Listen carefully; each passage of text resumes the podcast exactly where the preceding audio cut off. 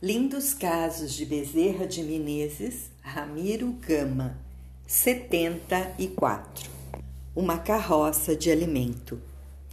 Bezerra de Menezes não fora, como alguns de seus admiradores supõem, um despreocupado com o dia de amanhã, com a assistência à família, com o seu e o futuro de seus queridos entes familiares.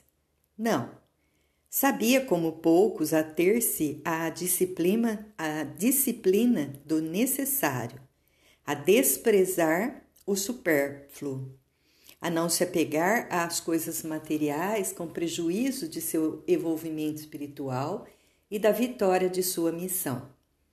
Aceitava o pagamento dos clientes que lhe podiam pagar e dava aos pobres e estropiados o que podia dar, inclusive, algo de si mesmo.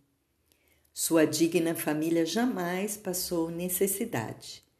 Todos os componentes de seu familistério lhe tiveram a assistência permanente e o alimento espiritual de seus bons exemplos. Preocupava-se, é, preocupava-se, isto sim, com o futuro de seu espírito e dos espíritos daqueles que o Pai lhe confiou. Dia a dia, examinava-se, revia-se interiormente para se certificar se era mais de Jesus e Jesus mais dele, se a distância psíquica entre ele e o Mestre era menor, se cumpria como prometera sua tarefa testemunhal. E tudo lhe corria bem. As dívidas eram pagas pontualmente. Nenhum compromisso deixava de ser cumprido, os filhos eram educados cristãmente. Jesus morava no seu lar e dentro de seu coração e dos corações de seus queridos entes familiares, norteando-lhes a existência e fazendo-a vitoriosa. Numa manhã, no entanto, houve no lar uma apreensão. O celeiro estava vazio sem víveres para o jantar.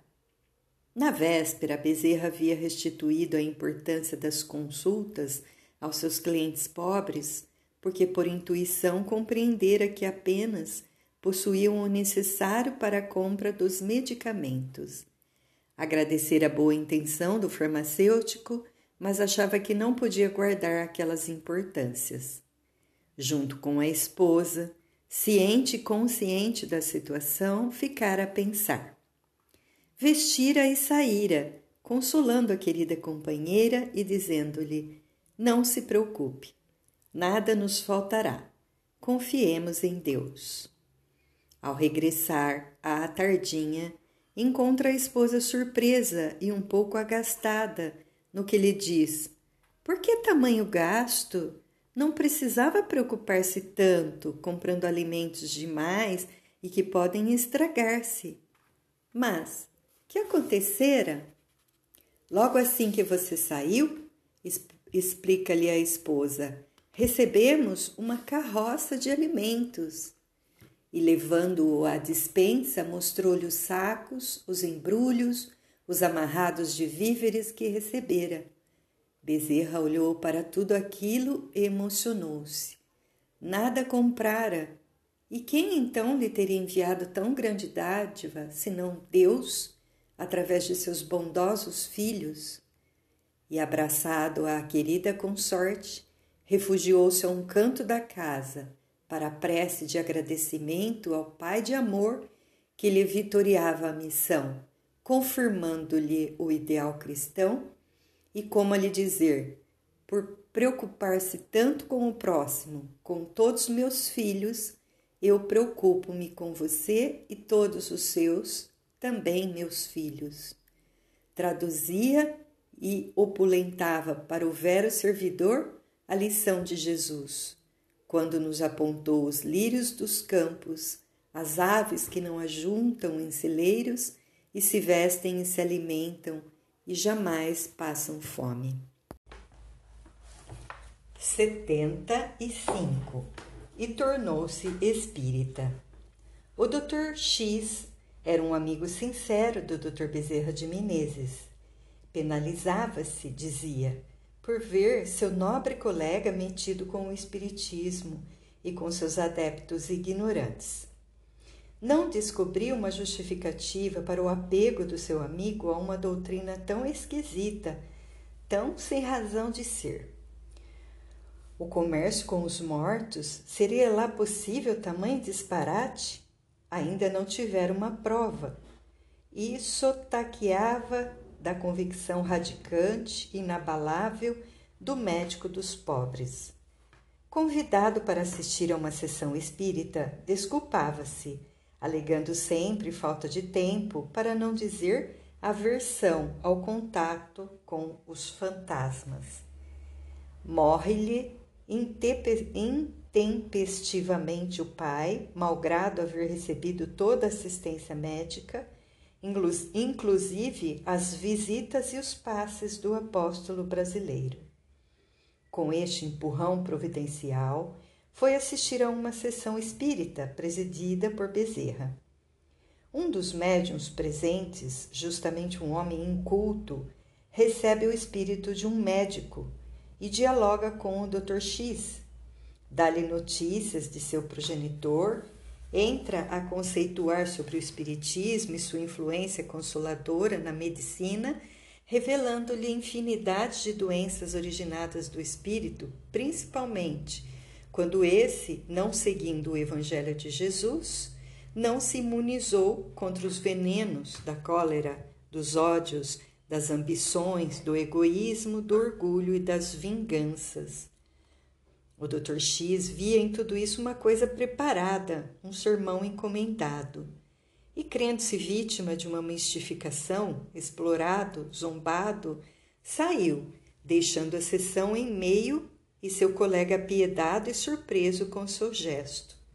Chegou em casa, desabafou-se com a esposa e a filha única de seus 28 anos, noiva, professora recém-formada na hora do jantar, foi para a mesa, ainda pensando no que lhe acontecera, e, profli, e. E profligando o Espiritismo e seus tolos e ignorantes adeptos. De repente, sua filha, que jamais frequentara sessões espíritas, que nunca houvera lido livros espíritas e nem ouvido falar em assuntos dessa natureza, cai em transe e, pelo seu aparelho mediúnico, a seu contragosto, incorpora-se o mesmo médico que, na sessão presidida por Bezerra, lhe dera preciosas lições sobre a medicina espiritual. Era demais. Então, aquilo era mesmo uma verdade. O colega da espiritualidade, repetindo os conceitos antes emitidos, continuava predicando-lhe os ensinamentos novos acerca das enfermidades, uma das quais lhe vitimara o progenitor. Concluía entrando em considerações expressivas quanto aos métodos indicados pela novíssima terapêutica dos espíritos à luz da terceira revelação. E isto numa linguagem elevada, dentro de um vocabulário técnico da medicina, com conhecimentos além muito além do cabedal cultural da sua filha.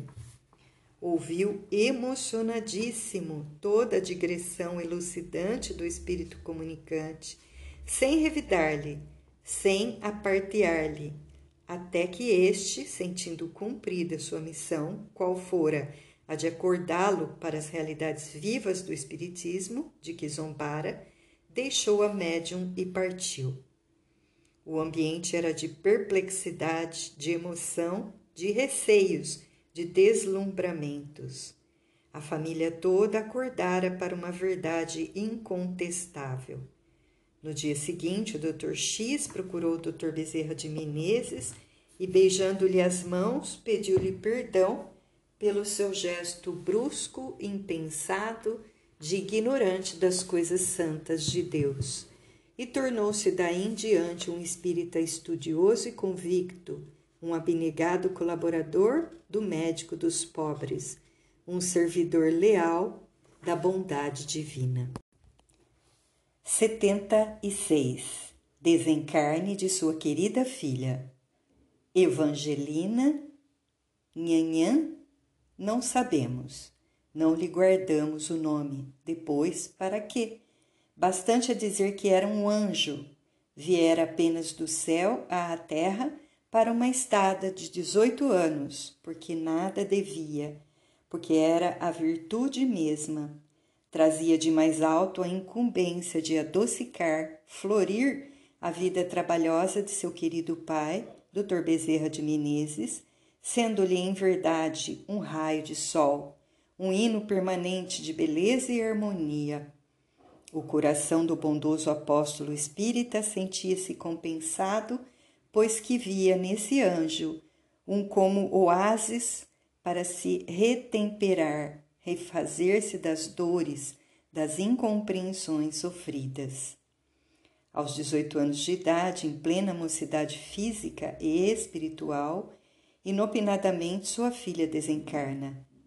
A casa enchera-se de amigos, de confrades, de gentes de todos os níveis, de todas as camadas sociais e intelectuais, colegas de medicina, irmãos de ideal, infinidade de criaturas afins, todos trazendo nos corações a gratidão dos benefícios recebidos e uma vontade sincera de lhe poderem consolar, amenizar-lhe o, o golpe recebido.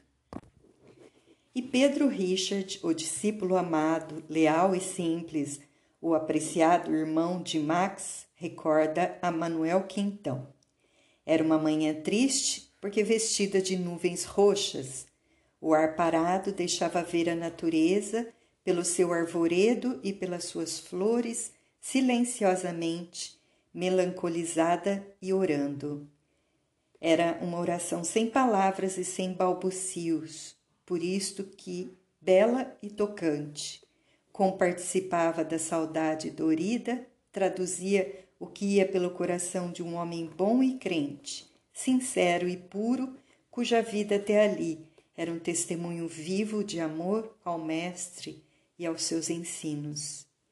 À hora do enterro, Bezerra aparecera.